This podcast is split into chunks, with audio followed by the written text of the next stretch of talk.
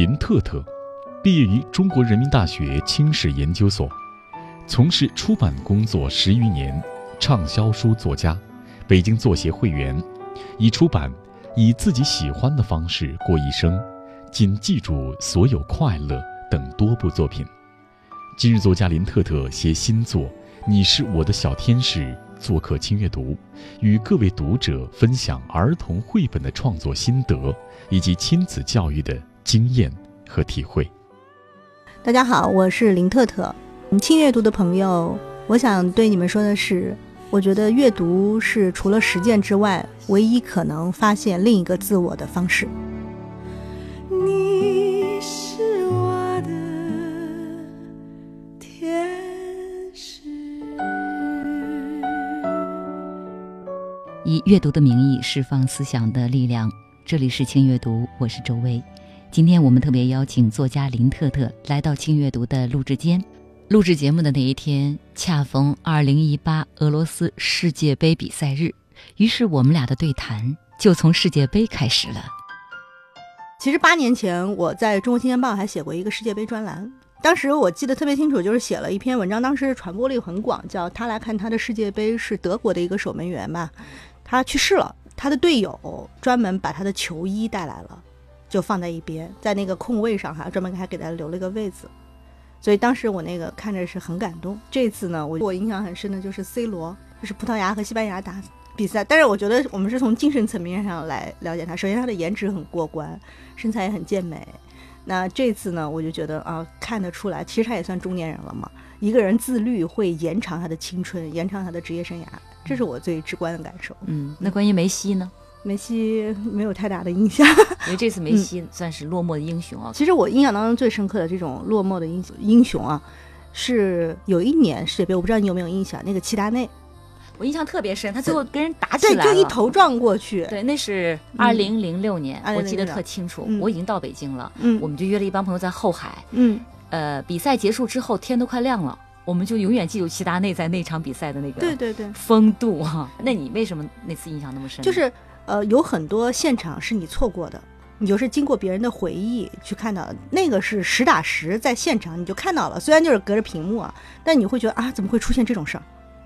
而且，嗯，他当他下去的时候，你也知道他的运动生涯结束了，对，然后就又想到他过去是多么的辉煌，你肯定会有一种很难过的感觉。所以现在想想他的背影，嗯特别萧条的一个背影，对，而且他的表。情，我到现在都记得。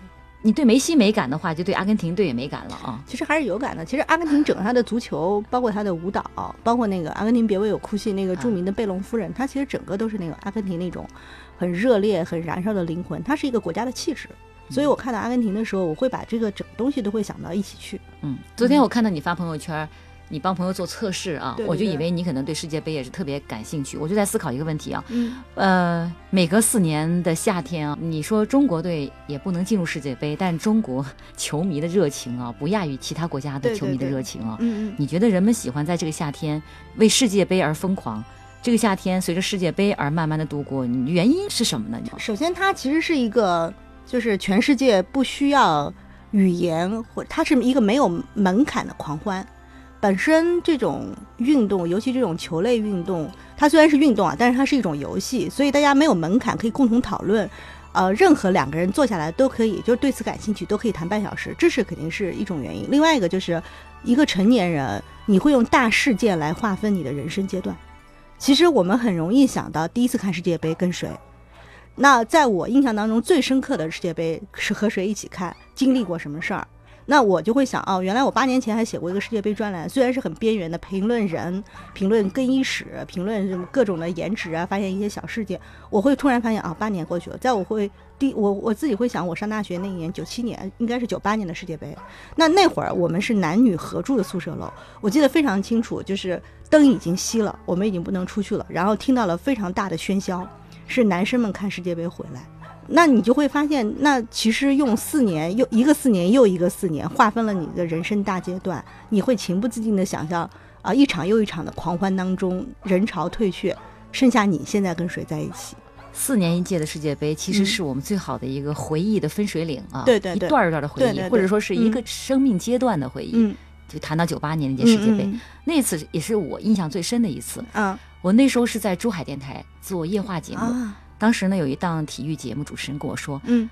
呃，那一年的世界杯刚好都是凌晨才能上演的。嗯嗯。那我们就会从夜话节目开始聊聊这个世界杯。嗯。等我们的节目结束之后，我们就可以去到一个赞助我们这个节目的地方，嗯。是珠海宾馆的一个酒吧赞助我们的节目。嗯。我们就去到那儿去看球赛，嗯。再加上参与我们节目所有听众，我们会一块儿过去，嗯嗯还可以有奖问答，可以拿奖品，然后赌今天的球谁赢。那种赌法特别直接，嗯。就是我们在酒吧里面边喝酒边看电视，然后这个时候我们就分两派或者几派，说，哎，今天你赌他谁赢，嗯。最后赌赢的话就给你发一些奖品啊。嗯嗯嗯我觉得那时候是一种最原始的一种赌球的方式啊，对对印象可深了。嗯在现在回来，这已经二十年过去了，跟我一块做体育节目的那个主持人已经都离开珠海了，去回到他的家乡昆明了你。也离开珠海了，我也在北京了，物是人非。而且我现在觉得就是特别深刻的感觉就是。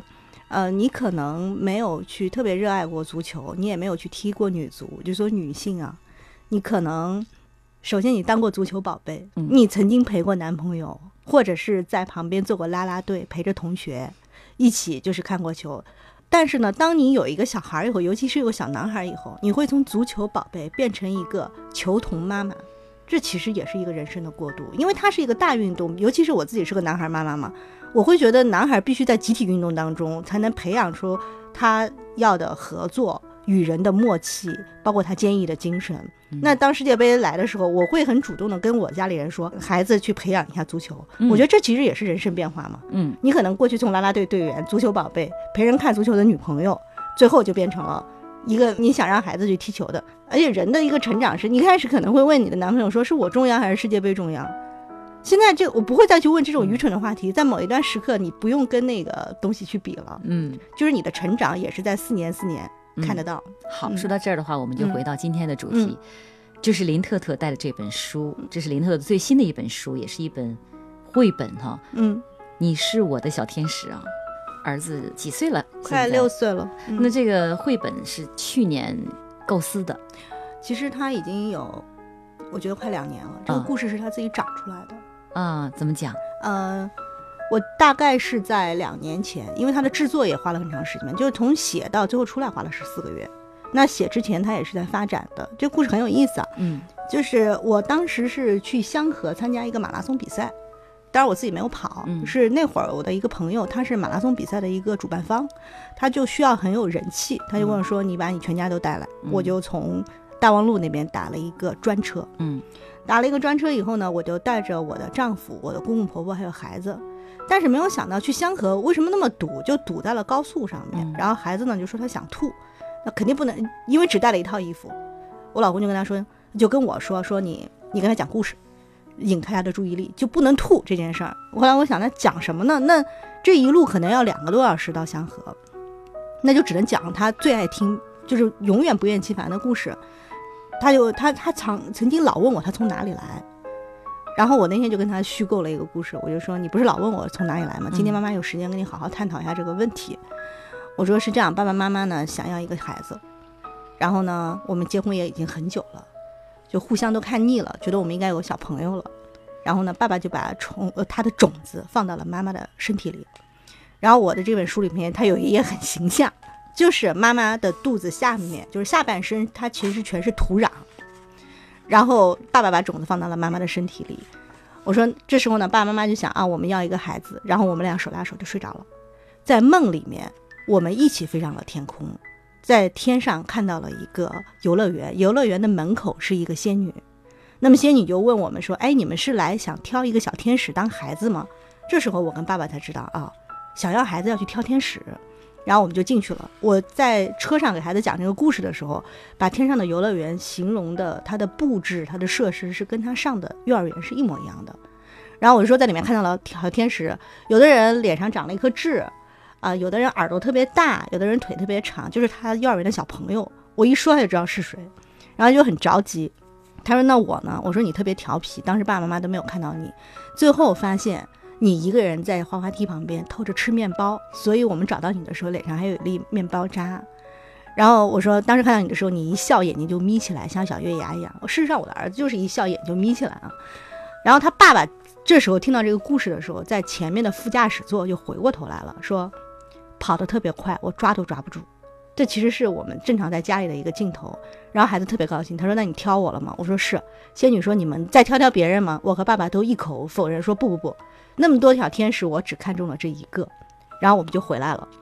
回来以后，我说：“所谓回来，就是爸爸妈妈手拉手睡着了这个事儿结束了，我们醒了。醒来了，醒了以后，我们互相一说，发现做了一个一样的梦。所以就是你所有的阅读经验、你的经历啊，一定会在潜意识里头，在你说故事时候出来。其实这个不就是我们说的托梦吗？然后我就跟他跟孩子说：“我说你看，爸爸妈妈就挑了一个小天使，但是我们忘了，从那天爸爸把种子放在妈妈肚子里，从那以后，妈妈的肚子就一天一天大起来，最后像一个皮球一样。九个月以后呢，妈妈就在北大妇幼生了一个孩子。我们已经完全忘了这个故事，但是爸爸接过你的那一瞬间就惊呆了，他就冲着产房里的妈妈，妈妈还没有睁开眼，就大喊一声说：“天哪，这是我们在天上挑的那个小天使！”当时这个故事，我从从构思啊，你也是吞吞吐吐的嘛，从构思到说到香河，一共说了五遍，他就是不厌其烦，他也没有吐。然后这个故事为什么说是长出来的呢？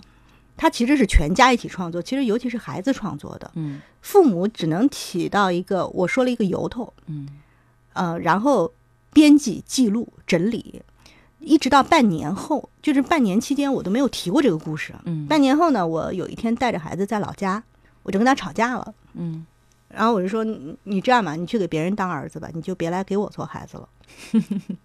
然后没想到孩子突然说句，他说：“你现在让我回去，是你把我挑回来的，我还能回哪儿去？”我说：“我什么时候挑你了？就忘了对，但是他说我在天上做小天使多快活呀！你把我挑回来了，你现在让我我去别人家，我能回哪儿去？啊，妈妈你太不公平了。对啊，后来我想，如果他真的是个童话和寓言的话，也确实是没跟他商量，把他给带到这个世界上了。后来我想，妈妈就以后再也不提这事儿了。嗯但其实是什么？就是你自己编的谎话，你咬着牙也得 演演下去，然后就很有趣。这事儿呢，就是我一旦肯定他就是天上挑的小天使，嗯他就开始接着幻想，就后面的故事就发展的很快。比如说，他夏天当时看到一个月亮，嗯就是我们在大望路那块儿，不是好多那个高楼大厦嘛？对，他就坐在就是家里那个飘窗上，看着高楼大厦，应该就是建外 SOHO 那个楼，方方的楼上面有一个月牙，就在那咪咪笑。我就说你在干嘛？也不睡觉。他说妈妈就是那个滑滑梯，我当时脸上带个面包渣，嗯你在那个滑滑梯那儿找到我，那个月牙就是。记得可牢了啊。，对，就是他会发挥。然后后来呢，我们又去承德的一个天文台嗯去看银河，那个银河特别漂亮。他跟他爸爸说说，就是那条河。我在天上做小天使的时候，我在这条河旁边洗过脚。哦，就是这个故事，就说他会用他孩子所有看到的东西在编织，或者说把这个童话补齐。但是我当时就没有想这个故事要去写，到什么时候去写的呢？直到有一天，呃，他跟我讨论生死问题，所以他跟你讨论生死是为什么？他那天有什么原因吗？那首先就是小孩到了四五岁的时候，他会害怕现在的东西失去怎么办？同时就是你身边肯定是有生老病死的嘛。当时是我的一个亲戚去世了，我要回家奔丧，他就说什么叫死？我说死了就是人很老很老很老，他就会去天上。他说爸爸妈妈会不会去？我说会，但是要一百岁。他又很担心说，那我们是不是不会再见面了？我说不是，呃，爸爸妈妈到天上会一直看着你，你要相信啊，我们都很爱你，一直会看着你。但是呢，嗯，你看不到我们，但是你一定要坚信这件事情。我看你，他就过了一夜，第二天早上就跟我说：“我妈妈，我早我以后长大不当孙悟空，也不当奥特曼了。”就他的理想我一直改写。嗯我说：“那你想当什么呢？”他说：“我想当飞行员。”我说：“为什么？”他说：“等你们一百岁到天上的时候，我可以随时去找你们。对我知道你我看不到你们，但是我每天上班能飞得很高，你们看我能看得更清楚。啊，我当时很感动。然后呢，呃，他说等等我也到一百岁，我也到天上，这时候我就能看到你和爸爸了，我们可以在一直在一起。我说那是这样啊，嗯，人开始都是小天使，地上的父母把你给接到人间去，慢慢长大，你也会变成父母，到天上挑小天使，这就是个轮回嘛。嗯但是你很老很老到天上，你能看着你的孩子，但是过一段时间你还会变成小天使，又被人间的父母挑回去。等你一百岁到天上的时候，我和爸爸可能已经到人间了。他说：“那是不是见不着了？”我说：“有一种可能，就是爸爸和妈妈在人间又见面了，我们恰恰好又碰到了，我们还想要一个孩子，到天上去挑小天使，又把你挑回来对，又可能挑到你。然后他很开心，我说但是这个希望是很渺茫的。我本来是想让他要珍惜今生今世，嗯他说为什么呢？我说因为到时候爸爸妈妈不一定能碰到在一起，我们长得变样了，声音也不一样了。我们在看到你的时候呢，我们不认识你，你也不认识我。然后呢，他就很伤心，又过了一夜。我估计那一夜也没睡好。第二天早上他就起来说：“妈妈，我想好了。”我说：“怎么了？”他说：“因为他小时候说走说不清楚，嗯一直说抖。抖，他那个 Z 和 D 的音对对对很专业对，他所以呢，嗯，他以前说我们一起走，都说我们一起抖，我们都有老笑话他。他就找了一个暗号，说我想好了，到时候我们都变样了，怎么办？呃，人间的父母到天上挑挑小天使，谁来挑我我都不走，我就蹲在黄花梯旁边，你和爸爸来喊一声不要抖，我就知道爸爸妈妈是我的爸爸妈妈来接我，我就跟你们回家。当时他说完以后，我觉得这是个很好答案，但是我没有想到我老公就哭了。嗯，这个是容易动容的，确对实对，嗯因为我们没跟他商量，你把他嗯带来了，你没有想到孩子还会再选择你，你何德何能做这样的父母？所以后来我想，那把这个故事要写出来，它解决了一个我从哪里来，嗯，还解决了一个以后我们怎么再见面。嗯因为其实这个故事它也很治愈我嘛，因为我们人生面对的就是离别、生离死别。呃，我以前看过一句话，就是说“怀同样心愿者无别离”。但是我写完这个故事以后，我在想，它也教会了我怎么面对人生的离别，特别重大的，包括生死。就是如果你很真诚的爱着对方，你们之间肯定是有暗号，别人不知道的，你们也永远都会再见面的。林特特，毕业于中国人民大学清史研究所，从事出版工作十余年，畅销书作家，北京作协会员，已出版《以自己喜欢的方式过一生》《仅记住所有快乐》等多部作品。今日作家林特特携新作《你是我的小天使》做客轻阅读，与各位读者分享儿童绘本的创作心得以及亲子教育的经验和体会。大家好，我是林特特。嗯轻阅读的朋友，我想对你们说的是，我觉得阅读是除了实践之外，唯一可能发现另一个自我的方式。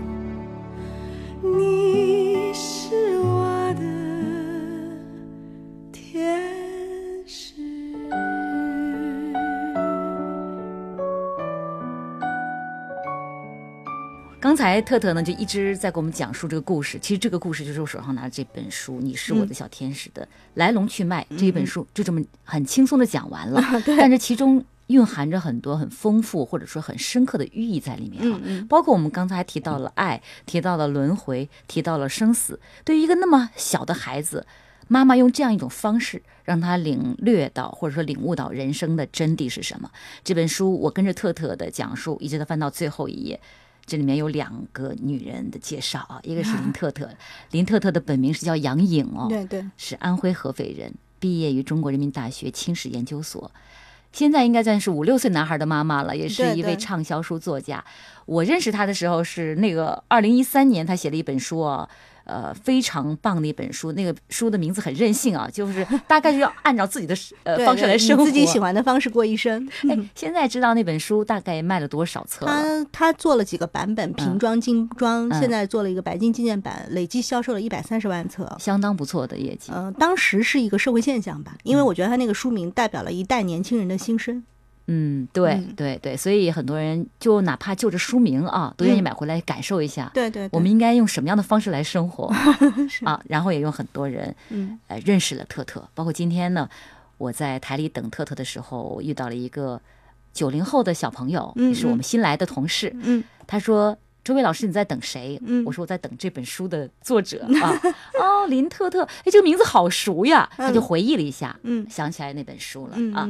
嗯接下来呢，在林特特的旁边还有一位女士跟这本书息息相关啊，就是这本书的绘者啊，对对图画是她来画的，对她叫银。对，呃，你介绍一下她。呃，嗯他是一个湖南的画家，嗯应该是个九零后，然后我也没有见过他，就是纯粹文字和画，呃的这种合作。嗯、他也是一个就是你比较年轻的妈妈。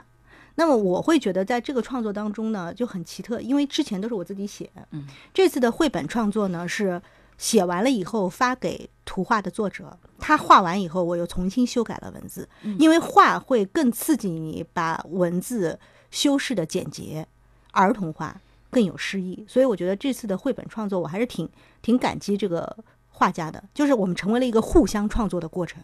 对，嗯呃，我还看到一些呃资料上上都说嗯这是林特特转型之后的首部作品。我在想啊，嗯你确定要决定转型了吗？嗯、呃只是这种转型，只不过跟市场在。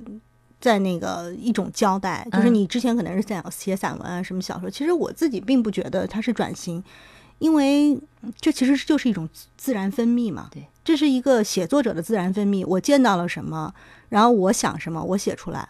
我记得我前段时间呃在中戏在进修，嗯当时老师就跟我们说，有很多人写了很多戏，但是你最后发现，不管他写什么题材，他的母题就那么几个。其实我后来回忆了一下我的创作，我的母题就是写成长。那不管过去写自己喜欢的方式过一生，还是后来出的一些书，包括这本书，都是记录了成长。尤其这本书不仅记录了孩子的成长，故事是怎么长出来的，其实也是一个自我治愈，我怎么成长的嘛。因为我也在交代，呃，他是怎么来的，我也在交代我们以后会怎么样再相聚。嗯所以我想，这个转型只能说是题材上的转型。嗯，但从整个人生来说，整个创作生涯来说，它就是自然分泌，就是作者长大了。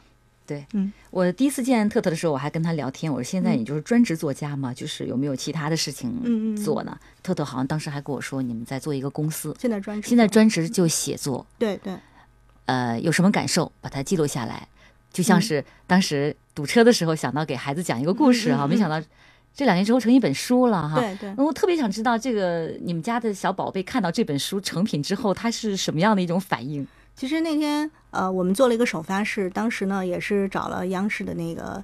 啊，很著名的对，啊很著名啊的交换空间的那个，对对对，我知道他，嗯啊，那小千姐她自己也是一个妈妈嘛。然后那天做首发，我们现在因为我们家出现了一些变化，就是我们全家搬到了上海。嗯我是特地把孩子带回来参加这个首发式。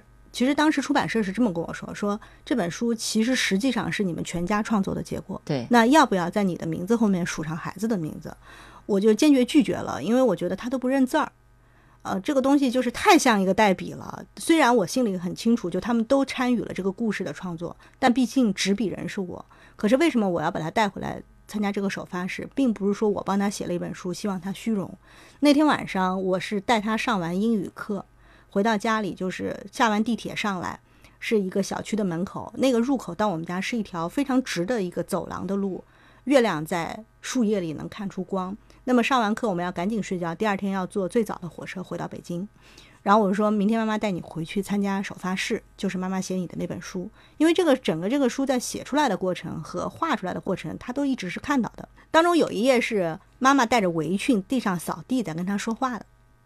后来当时看到这个画的时候，呃，我我的爱人就会说说什么都很很好，就是我们家妈妈从来没有带过围裙。就是不像我的像，孩子也觉得很奇怪。对，孩子说这不是我妈妈，就是哪儿都像，就是妈妈没有带过，因为我我不怎么做家务嘛，所以后来我们也尊重他的意见，把这一页给删掉了。啊，然后呢，我就走，还是回到那个晚上，月亮从树叶里渗出光，我们走在走廊上，我说妈妈带你回去，呃，你也看到了这本书，为什么要带你回去？不是希望你跟别人吹嘘一个资本，你妈妈为你写了一本书，不是的，我说是这样。这个故事里呢，这个孩子五岁，他不是跟你同名，只是跟你的小名是一样，他的原型是你叫洛洛。因为我希望在这个故事里，以及之后我可能还会写一系列的绘本，这个小男孩他就叫洛洛，他是很多五岁男孩的缩影。嗯，那么其实跟他说说他不太懂，但是我跟他说，我说这个孩子是你也不是你，妈妈带你去是希望你以我为底线，妈妈对你未来人生的道路就是。你起码要做到我这样。嗯，你今天参加妈妈为你写的书的首发式，我希望你自己有一天有你自己的作品可以做一个首发，请我去。还有，你是一个五岁的孩子，你到了五十岁你再看这本书，妈妈可能已经不在了。你可以跟你五岁的儿子、孙子说：“我五岁那年，我爸爸妈妈给我讲过这个故事，爸爸妈妈有多爱你，而且爸爸妈妈可能就用这样的方式。”和你在天上再见面。死那天晚上就没有说话。我想，其实孩子的领受能力是比你要想象的强得多的。他是一个非常好动的孩子，但是第二天首发式的话，他是安安静静做完的。当你勇敢的哭，换来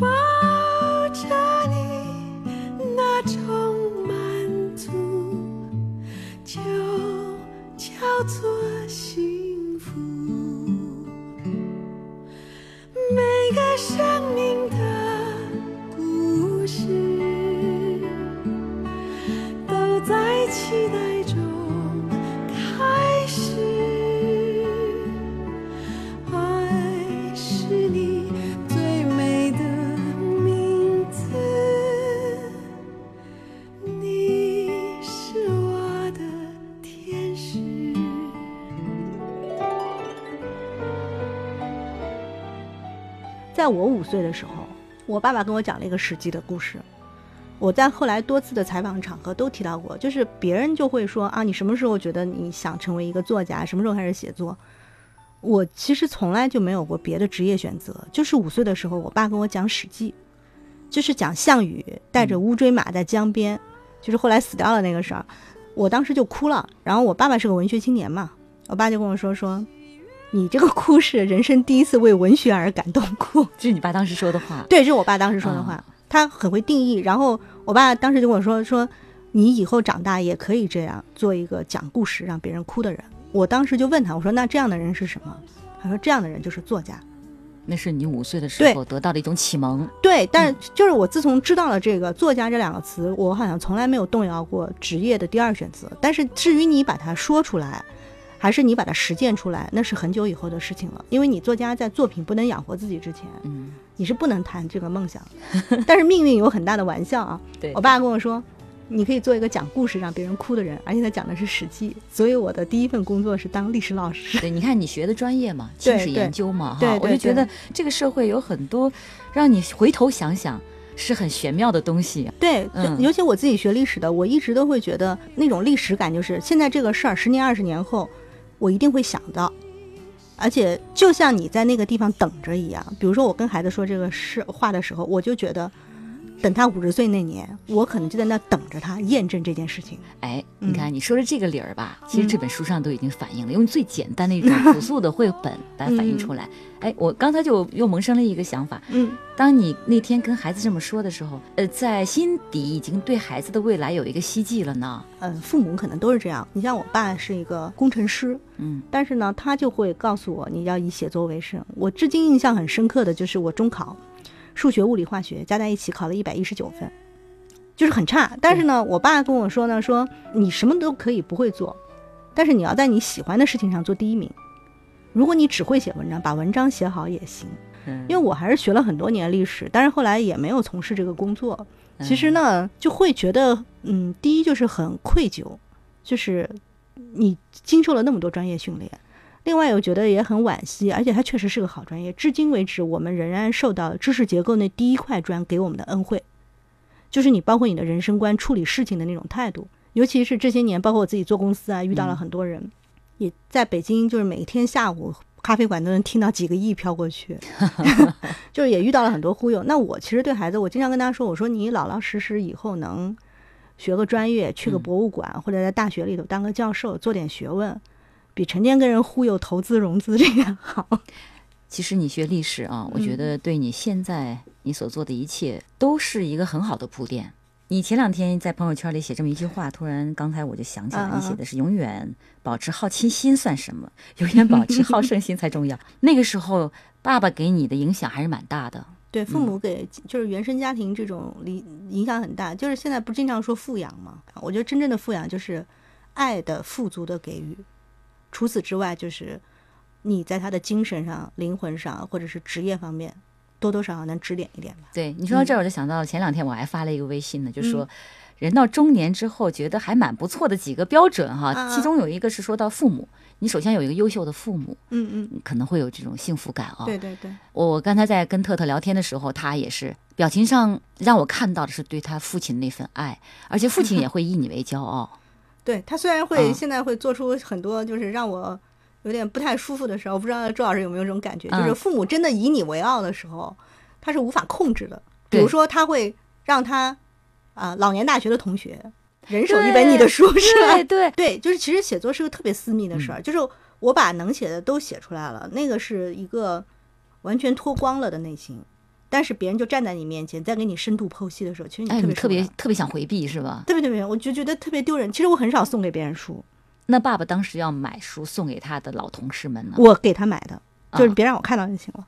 就是我全我我会给他，就是比如说出版社给的样书，我嗯还会问他你想送给谁，哦，然后我就会给他。但是就曾经他会做一件事，就是全家聚会，他会让一个表弟说：“哎嗯，你不是喜欢谁谁谁的文章？你说的是我，嗯，你现场来背一段。哦，我可以理解你当时的心情。其实中国文人或者中国知识分子是那种，呃，我不说，让别人来说，就是你的矜持和清高是你受的教育给你的东西。你那种在外面要就是要证明自己特别厉害的，其实很丢人。还是要理解父亲啊。其实我有时候嗯我也是在这方面我，我明白，本着理解爸爸，他也是爱你，对对，他呢爱女心切，所以他做的呃这种事情可能相对来说偏激了一点点哈。因为我们同样父亲和女儿的这种嗯爱哈，嗯这种嗯状态，咱们都很相似，其实只是因为我们从事的工作不一样。嗯我们所处的环境不大一样，嗯嗯所以他表达的那种方式可能稍微有点不同哈。嗯但是就这么爱下去吧，对你就随他去吧。对，就是啊不要让我很直接的难堪就可以。好的，话说回来，还是谈谈自己的生活啊。刚才也说了，嗯，参加这本书的首发式的时候，你是把孩子从上海带回来了。嗯，那现在其实是双城生活，对你是双城生活，因为有时候你在朋友圈里还表达了，你到底是爱在北京的这种工作状态呢，还是爱北京这个城市呢，还是怎么样怎么样？因为经常会跑来跑去的，高铁嘛，改变了我们每个人的生活方式。呃，我大概两个星期会回北京三天，呃，因为我大部分的工作，尤其像我们做文化的，嗯除了你过去的那些，比如说出版社，或者是说像咱们今天的电台媒体，更多的你要想做一些具体的项目的时候，其实国字头的单位还是在北京，嗯，这是非常重要的。对，所以呢，我会集中把事情会在两个星期的那三天全部回来处理，然后所有的社交活动都在北京。那么我觉得我在上海的状态就是开机写稿，关机睡觉，二十四小时陪护孩子。那么我回北京就是开门见客，闭门约客，就是这样。回北京时间是需要管理的。你说这段话，我倒是想起来了，嗯大概要算算回头，应该有八年了吧。嗯嗯当时严歌苓是因为作为张艺谋《金陵十三钗》的编剧啊，嗯嗯我们采访了他，我说你的这个创作的状态是什么？他就说回到德国的时候，嗯就像你说的。天天写字，嗯就是写字，而且他还必须拿那个铅笔来写字，他不用电脑写。那时候，然后回到北京就不断的去面对各种媒体、各种宣传。他说他更喜欢回去默默的、静静的写东西的感受，嗯但是他又不能不做这些推广宣传的工作。呃，我对北京有很深的感情。我是在这里上的学，嗯上大学，因为你在呃，人大嘛，大学对我研嗯究生在这读的。我的爱人是我的同班同学，他是历史系，我是清史研究所的。毕业以后，我们的大部分同学也都留在了这个城市。我一开始住在天通苑，呃，那么是在东直门或者是在沪房桥这边，我几个单位上班，我觉嗯得就很像就北京正常大学毕业找工作，然后结婚生孩子的这些人。我在北大妇幼生的孩子，后来又搬到了大望路。嗯那我在这个城市里，我不知道赵老师有没有这种感觉，嗯在一个城市时间长了，我在东南西北去办事儿的时候，因为城市很大，我都会顺带想到，哎，我今天可以约个谁？对，这个城市已经像呼吸一样自然。尤其每次，啊、我打个车从东直门开到张自忠这个路上那一段路，我就闭着眼睛都能知道身边这些每个招牌是什么样，我是对它很有感情的。然后我在离开北京的时候，我是非常仪式感的写了一首歌词，是我的好朋友唱的，是一个歌星侃侃之前上唱滴答的。当然，我那个歌词里其实就是我对北京的感情，就是北京不是故乡，但是我不知道为什么我离开它，就是有种背井离乡的感觉。就是我会觉得人到中年颠沛流离，换一个城市，这是在我二十四岁到北京来读研究生，离开老家没有的感觉。我后来想，为什么我对北京有这么深的感情？不仅是你来了十几年，而是它是你一个主动选择的地方，它是青春期的远方。当我离开它以后，它就变成了我远方的青春。所以我觉得我走到哪里，北京就像纹身一样纹在我的身上。你是我青春的远方，你是我后来的故乡，你是我的流浪所，你是我的安全港，你是我度过的三千个日夜，你是我看过的一百轮满月，你是青葱校园石头梁，你是学院路牵着手的晚上。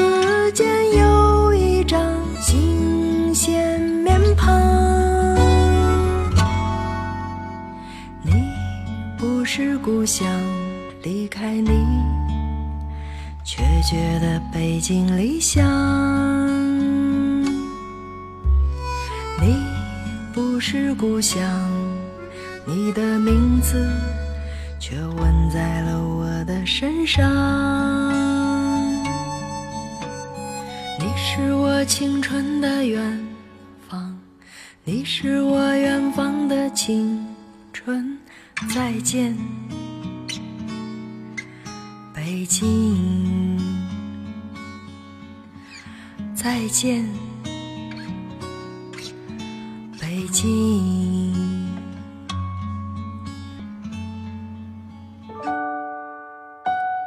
林特特，毕业于中国人民大学清史研究所，从事出版工作十余年，畅销书作家，北京作协会员，已出版《以自己喜欢的方式过一生》《仅记住所有快乐》等多部作品。今日作家林特特携新作《你是我的小天使》做客轻阅读，与各位读者分享儿童绘本的创作心得以及亲子教育的经验和体会。大家好，我是林特特。嗯轻阅读的朋友，我想对你们说的是，我觉得阅读是除了实践之外，唯一可能发现另一个自我的方式。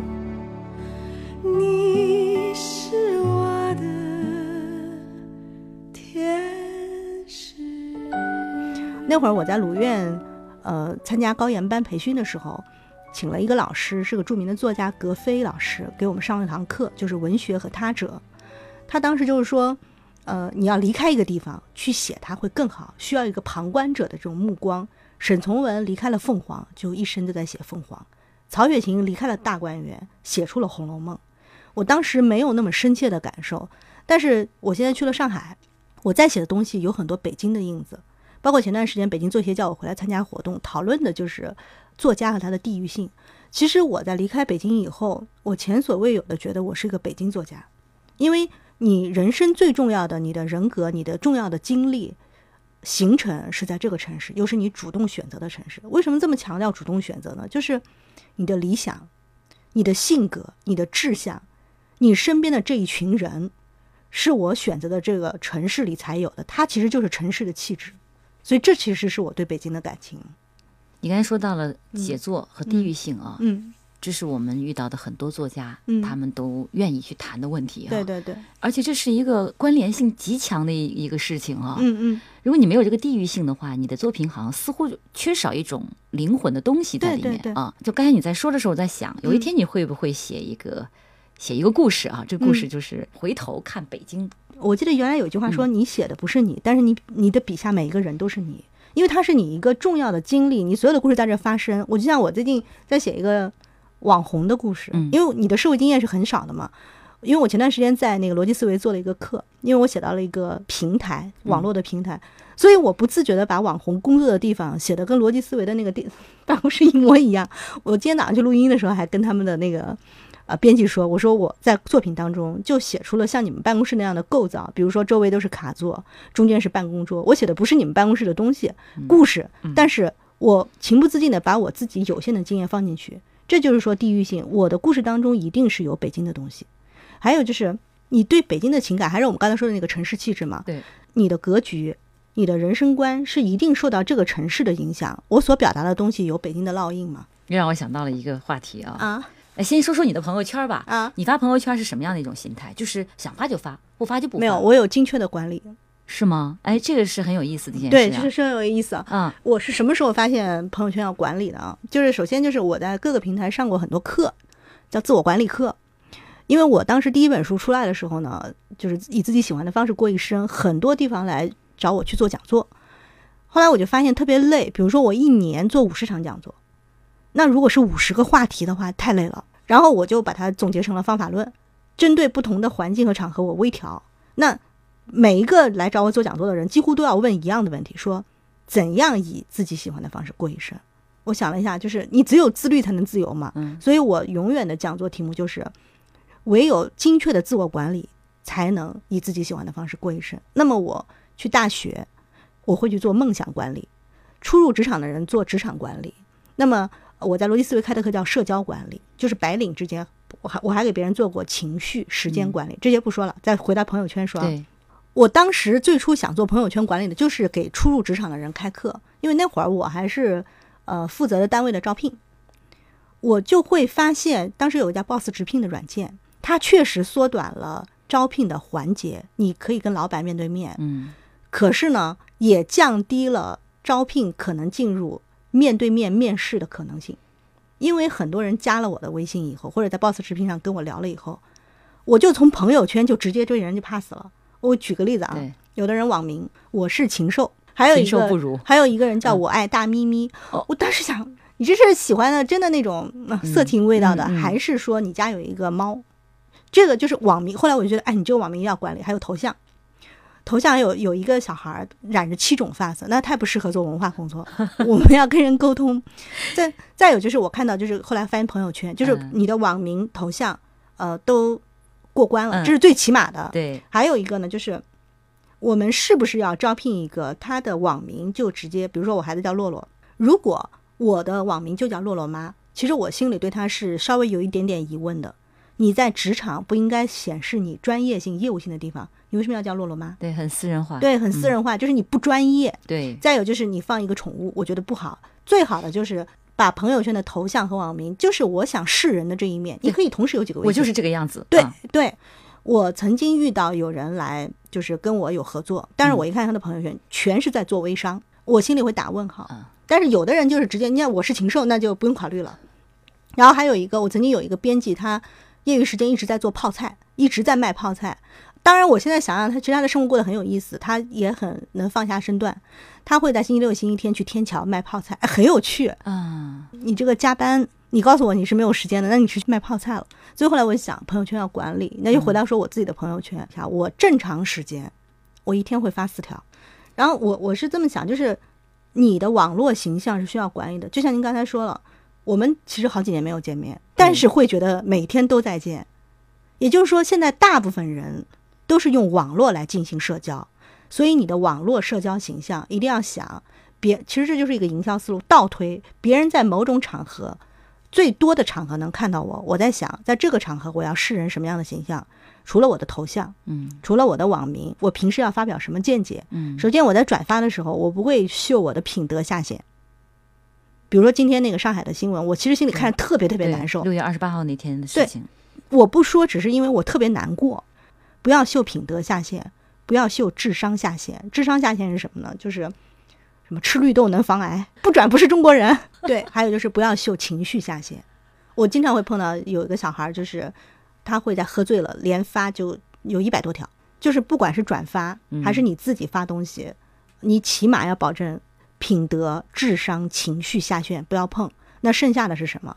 剩下的我觉得就是你想给别人的社交形象是什么？我记得刘墉有一本书叫叫做《我不是教你诈》，嗯，我觉得就是这不是教你如何伪装，而是人有很多面，能找出你最好的一面给别人。比如说，我对我自己的社交形象就会觉得，首先我是个作家，我是个知识分子，其实这也是一种本能，我会关注所有的文化动态。嗯，呃，我有一个习惯啊，朋友圈超过三次大家提到的一本书，嗯我一定会去下单。这一个是就是我的朋友圈非常的精准，就是大家都是文化人。另外就是从市场的角度，我也要看看为什么提高提出的频率这么高。嗯加入购物车，就是可能呃一个月之内好多人提到，我比如说收藏了十几本书，我等着它大减价的时候我全部买回来，这一般是不会失手的。然后呢，我后来想想，其实我自己也是个很幽默的人嘛，我愿意让别人看到我是个段子手的那一面，所以我会记录一些段子性的东西。那再有可能点点滴滴的，呃，比如说你一些很文艺的一些感受，那其实是为了记录一下素材。甚至于我后来想，那我的社交是形象是什么呢？大部分人对你的认知是你是个才女，那我只要把这个社交形象稳定下来，甚至于我还经常想，就是我有的时候会告诉大家我的工作状态是什么。你时不时的要提醒大家我在做什么，比如说我在写一个剧本，比如说我在写一本什么样的新书，比如说我在这里做节目，为什么你要让那些平时跟你不联系的人，但是或多或少、或强或弱有联系的人，发生一件重要的工作，可以找这个也可以找那个的时候，他会想到你，因为你在及时更新你的工作状态。嗯，对，嗯有道理。嗯我觉得你在朋友圈给我的感受还有一点就是，嗯还是蛮直言不讳的一个人，不愿意藏着掖着，嗯并且肯特别直白的表达自己的观点啊，嗯包括这句话。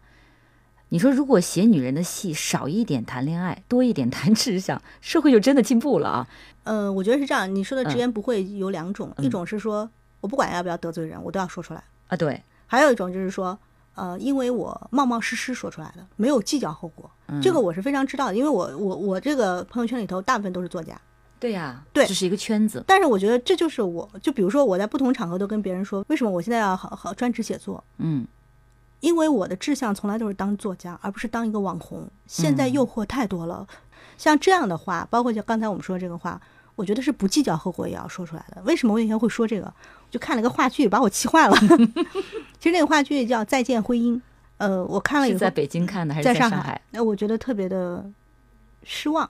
就是他不是说他编成什么样，首先就是我们看仁义的话剧看那么多场，一般的话剧其实是看不上的。